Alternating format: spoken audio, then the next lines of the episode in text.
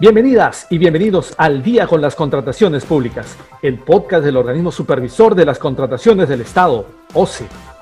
Amigas y amigos que nos sintonizan a través de la Internet, sean bienvenidas y bienvenidos a una nueva edición de su podcast Al Día con las Contrataciones Públicas, una producción del organismo supervisor de las contrataciones del Estado, OCE.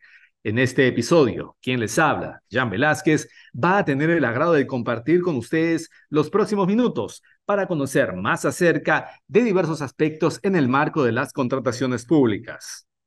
En esta oportunidad nos acompaña Jenner del Águila Sánchez, quien se desempeña como especialista en interpretación normativa de la Subdirección de Normatividad del OCE. Jenner, muchas gracias por estar aquí con nosotros. ¿Qué tal, Jan? Muy buenas tardes. Eh, bienvenidos a, toda la audiencia que nos acompaña el día de hoy. Un placer estar aquí con ustedes y compartir nuevamente temas de la normativa. Excelente. El tema que tenemos para esta semana son los impedimentos para contratar con el Estado. Bien, Jenner, lo primero sería saber en qué consisten y cuál es la finalidad de los impedimentos establecidos en la Ley de Contrataciones del Estado. Bien, excelente pregunta. Mira, los impedimentos que establece la ley de contrataciones del Estado eh, son supuestos que se encuentran en el artículo 11 de esta ley, la 30.225, ¿sí? que establecen prohibiciones que cuando se configuran van a consistir en que aquellas personas, ya sean naturales o jurídicas, inmersas en estos supuestos de los que estamos hablando, no van a poder eh, registrarse como participantes en los procedimientos de selección que convocan las entidades públicas, no van a poder eh, formular ofertas en el marco de estos procedimientos, no van a poder suscribir contratos con el Estado, ¿no? Y tampoco van a poder subcontratar de acuerdo a lo que establece la normativa de contrataciones del Estado. Respecto de la consulta de cuál es la finalidad de estos impedimentos, bueno, Recordemos que la ley de contrataciones del Estado, la normativa de contrataciones del Estado en general, lo que busca es mantener, sostener un eh, terreno de juego, vamos a llamarlo así, que sea equitativo, equilibrado para todos aquellos que intervienen en estos procedimientos de selección. Es decir, que todos los postores, todos los proveedores que se presentan en estos procedimientos de selección cuenten con las mismas oportunidades de poder ganar el procedimiento, obviamente de acuerdo a las ofertas que, que presenten y de acuerdo al puntaje que se les, se les asigne a estas propuestas, pero que tengan estas mismas oportunidades eh, con las mismas reglas de juego, ¿no? Para poder eh, tener una oportunidad de ganar el procedimiento. Entonces, la finalidad de los impedimentos en buena cuenta es que ninguno de estos proveedores, debido a razones particulares, ya sea por el cargo que, puedan ostentar, por su vinculatoriedad con algún funcionario servidor o de acuerdo a otras eh, cuestiones eh, personales o, de índole legal, jurídico, eh, tengan alguna ventaja por encima de los otros postores que se presentan en el procedimiento. Y dinos, Jenner, en el caso de los familiares de los funcionarios, ¿también se encuentran impedidos para contratar con las entidades estatales?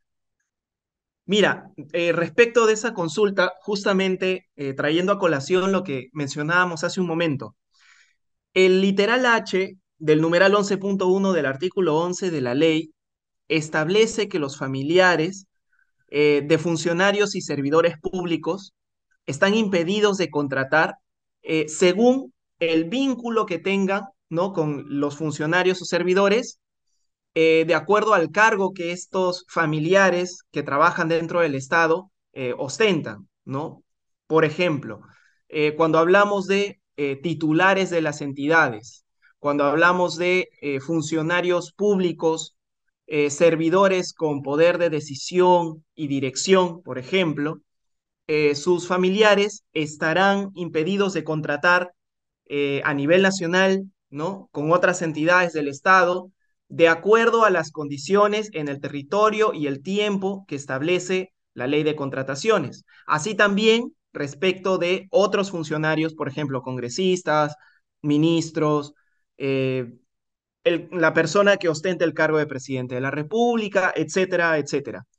Y como veníamos diciendo, este impedimento, esta prohibición, eh, justamente eh, se ha establecido en la norma con la finalidad de que los otros proveedores eh, no cuenten con alguna desventaja respecto de estos familiares de funcionarios y servidores públicos y así el procedimiento de selección continúe siendo un terreno de juego, vamos a llamarlo así, equitativo para todos los que se presenten. Ahora, Jenner, ¿podrías explicarnos en qué tipo de contrataciones se aplican los impedimentos? ¿A las locaciones de servicios también se les aplica? ¿Y cómo es en el caso de los llamados trabajadores del régimen CAS? Bien, eh, mira, para entender esto hay que tener claro cuál es la base constitucional de los contratos que se encuentran bajo el ámbito de la norma de contrataciones. ¿sí? Los contratos que se celebran al amparo de la normativa de contrataciones son los contratos de abastecimiento. Aquellos contratos a los que hace referencia o los que se encuentran contemplados bajo el artículo 76 de la Constitución Política del Perú. Entonces, cuando hablamos de los contratos de locaciones de servicios, generalmente estamos hablando de los contratos que son menores a 8 UITs. Digamos que coloquialmente se le ha llamado así, locaciones de servicio.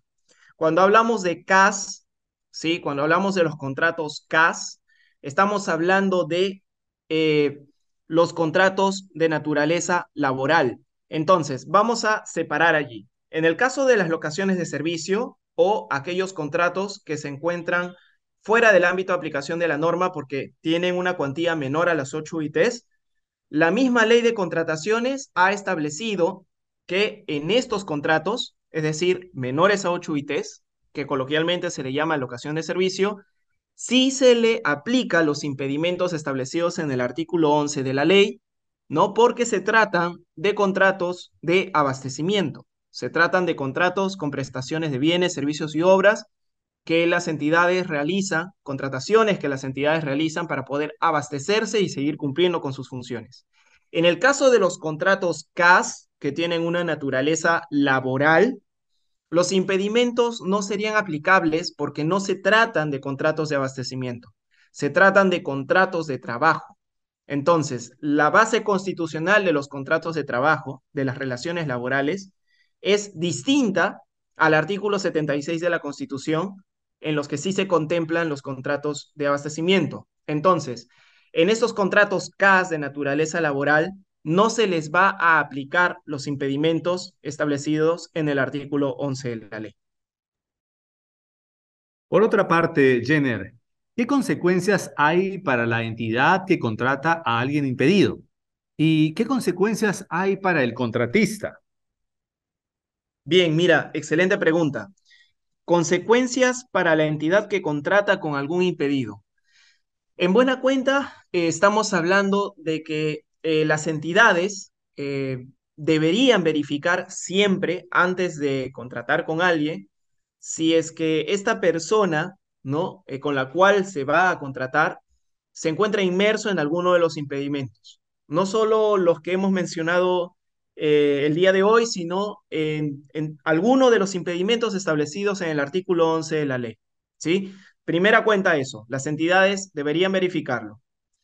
El asunto es eh, que si no hay, digamos, una verificación, si es que no hay un cuidado adecuado y una verificación adecuada, eh, el hecho de contratar con un impedido eh, podría ser un motivo pasible de ser sancionado, ¿no? Por los órganos correspondientes, por las autoridades competentes en cuestión de procedimientos sancionadores a funcionarios, ¿no? Como lo que sería la Contraloría General de la República, eh, o de repente también eh, eh, pasible de ser visto en un procedimiento administrativo disciplinario, como son los PADS, por ejemplo, ¿no? Y en el caso del contratista, ¿qué consecuencias habría? Bueno, la normativa de contrataciones ha establecido que el contratar con una entidad encontrándose inmerso en alguno de los impedimentos es una infracción que puede ser pasible de sanción por parte del Tribunal de Contrataciones del Estado.